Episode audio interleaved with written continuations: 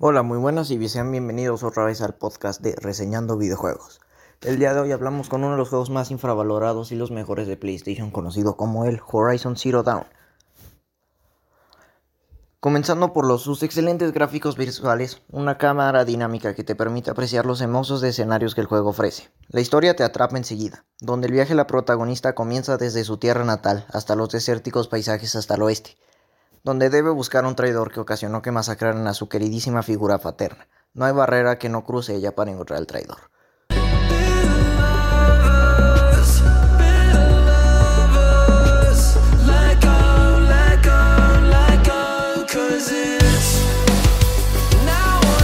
Cuando por fin tuvo oportunidad para unirse, incluirse y poder tener una familia, unos asesinos masacraron el asentamiento, su figura paterna murió para defenderla contra lo que consideraban el hombre más peligroso de la historia.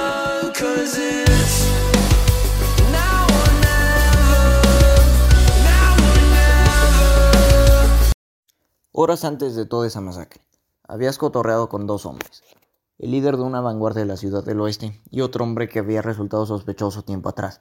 Tenían el, el mismo aparato de detección en la cabeza llamado foco, que podía detectar y ver cosas que otros jamás podrían imaginar.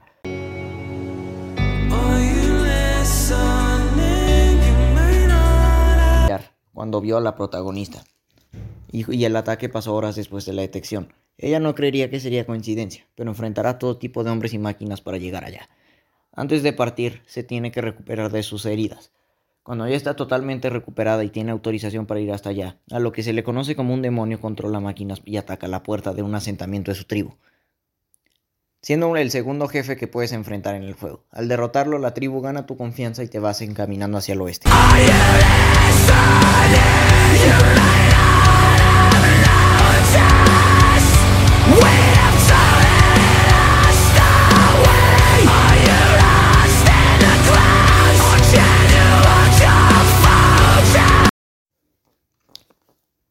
Con eso vas comenzando a explorar el increíblemente abierto mundo enorme, con diversión ilimitada, distintos tipos de enemigos y voces para combatir, sean humanos y máquinas, casi en cada esquina en la que pisas.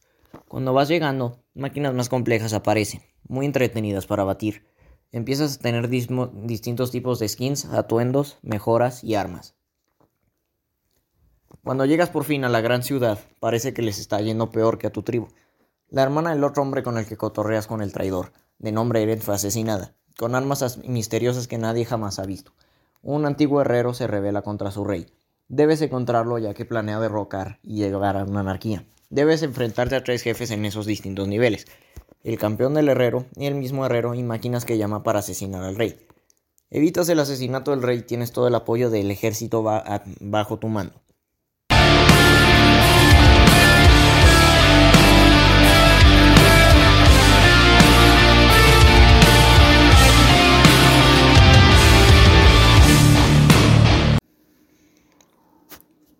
Cuando tomas como prisionero al herrero, toma llamado Derval, te vuelves a enfocar en Lol, conocido previamente como el traidor.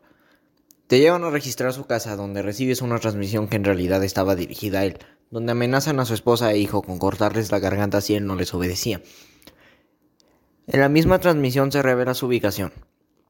Y también se revela que los que están a su cargo son los mismos asesinos de la partida.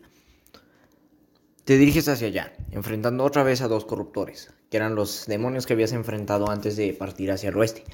Cuando ganas el enfrentamiento te da información sobre quiénes son tus enemigos, qué planean hacer.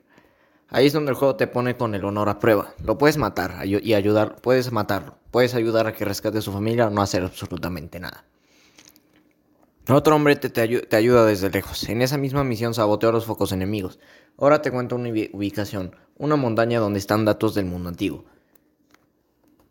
En esa tienes el primer encuentro con lo que se conoce como la máquina más mortífera de la campaña, el Kopesh, conocido también como portador de muerte, armado hasta los dientes y muy resistente.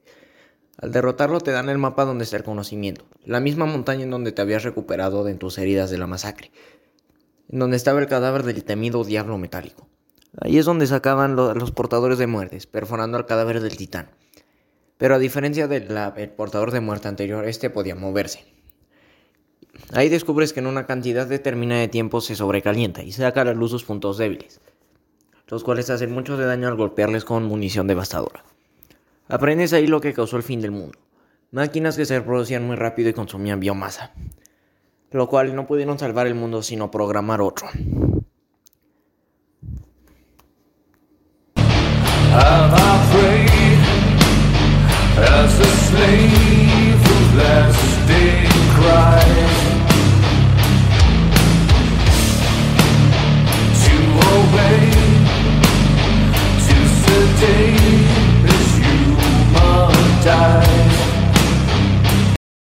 Pero cómo se acabó y se reinició el mundo no es el único secreto que se revela, sino esas máquinas que abatiste, y hay una máquina que las controla todos.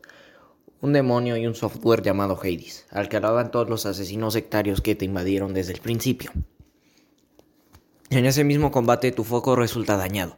El hombre que te ayudó, llamado Silence, lo comienza a reparar, donde, donde ese tiempo debes hacer la misión que llevas postergando desde el inicio. Ir a la partida de guerra que enviaron a enfrentar a los asesinos. Encuentras a la, cacique, a la cacique que tiene un rango importante entre la tribu y la protagonista. Y encuentras la reserva de explosivos que los, los malos planeaban usar para la ciudad del oeste, Meridian. Llegando al final, bueno, casi al final, encuentras a Hades. Bueno, mejor dicho, huyes de él para que no te mate. Puedes armar ahí la última pieza del rompecabezas. La torre que está en la ciudad del oeste, conocida como Meridian, es en realidad es un, dispositivo de transmisión que Hades planea usar para activar a millones de corruptores y portadores de muerte.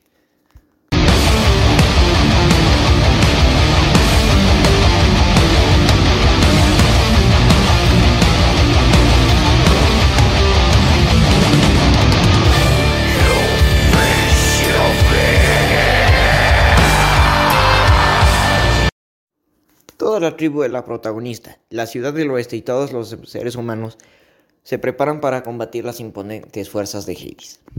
Todo comienza cuando ves un ejército de máquinas controladas llegar a la frontera de la ciudad, donde las enfrentas junto a la vanguardia. Un proyectil explosivo termina dejándote inconsciente. Antes de eso enfrentas a Gillis, quien mató a tu figura paterna. Logras derrotarlo e intercambiar un último diálogo antes de poderlo ejecutar. Cuando el misil te deja inconsciente, lo, último que ves es a Hades penetrando todas las defensas de la ciudad. Te despiertas y llegas hacia donde estaba la antena de transmisión, ya siendo ocupada por Hades, y te pones a enfrentar al jefe final. Otro portador de muerte, el tercer y último asalto. Pero esta vez te acompaña la líder de la partida, su hijo Bast y Erend. Pero tienes otro enemigo más, el tiempo. Si no derrotas al portador de muerte en cierta cantidad limitada del tiempo, todos los portadores se activarán y el mundo habrá caído. Después de un largo combate y de morir varias veces, no lo va a negar, logras vencer a la máquina y apagar al Hades.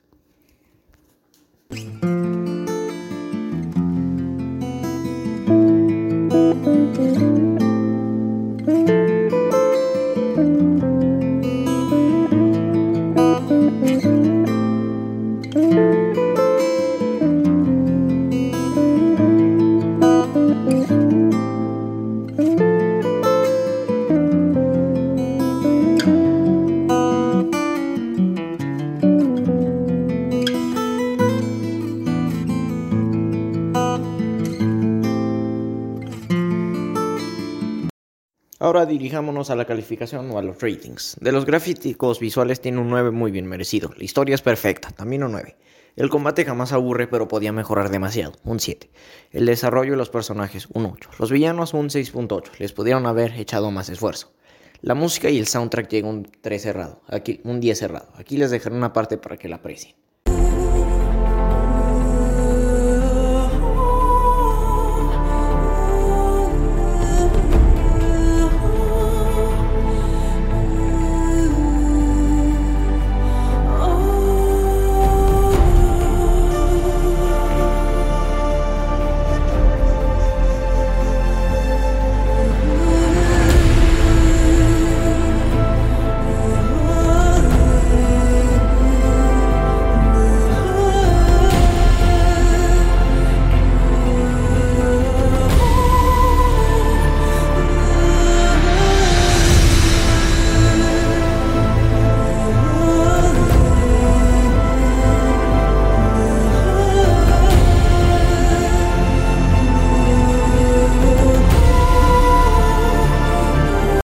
Los rankings o las tier list. Los cinco mejores jefes son el Atronador, los cuales los puedes enfrentar en un caldero o en distintos lugares. Los corruptores duales que enfrentas en la excavación. Agilis, el demoledor, el cual son dos máquinas que puedes enfrentar con cañones, y el portador de muerte.